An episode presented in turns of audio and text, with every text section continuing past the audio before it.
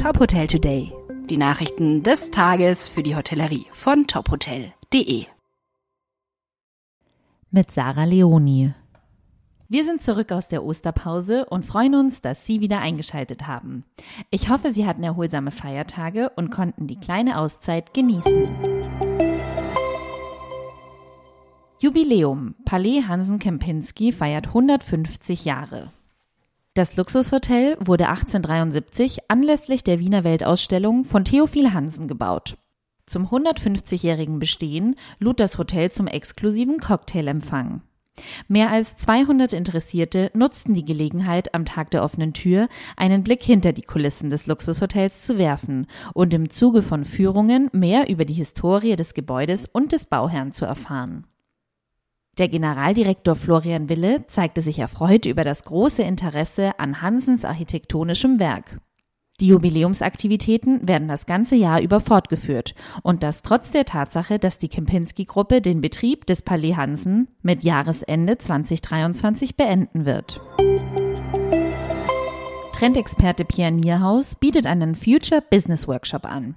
Das neue Format für Zukunftsstrategie und Veränderung in der Gastronomie findet Ende Juni im Hotel Provocateur in Berlin statt. Pierre Nierhaus wird sein Know-how als Berater, Trendexperte und Gastronom teilen. Die Teilnehmenden werden unter anderem an der Entwicklung neuer Geschäftsmodelle und einer klaren Positionierung unter Berücksichtigung von Trends und Innovationen arbeiten. Außerdem werden die Themen Digitalisierung, KI, Nachhaltigkeit und Regionalität behandelt. Edith Gerhard verlässt Hirmer Hospitality auf eigenen Wunsch hin. Bereits Ende August soll es soweit sein. Die Geschäftsführung hat Edith Gerhard im Einvernehmen mit den Gesellschaftern bereits zu Ende März niedergelegt. Bis zu ihrem Ausscheiden wird sie sich auf die Leitung der vorhandenen Hotelbetriebe sowie die Vorbereitung und die Eröffnung der Häuser in Bad Gastein und Salo am Gardasee fokussieren. Sie war im Dezember 2021 zur Geschäftsführerin berufen worden.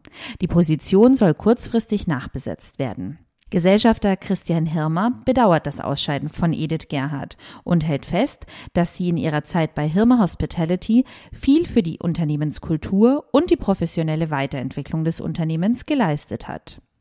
Ab Oktober wird sie in die Geschäftsführung der Autostadt in Wolfsburg wechseln und dort unter anderem die Auslieferung von Neuwagen, die Gastronomie sowie IT- und Infrastrukturmanagement verantworten. Weitere Nachrichten aus der Hotelbranche finden Sie immer auf tophotel.de. Folgen Sie uns außerdem gerne auf Instagram, LinkedIn, Facebook und Twitter, um nichts mehr zu verpassen.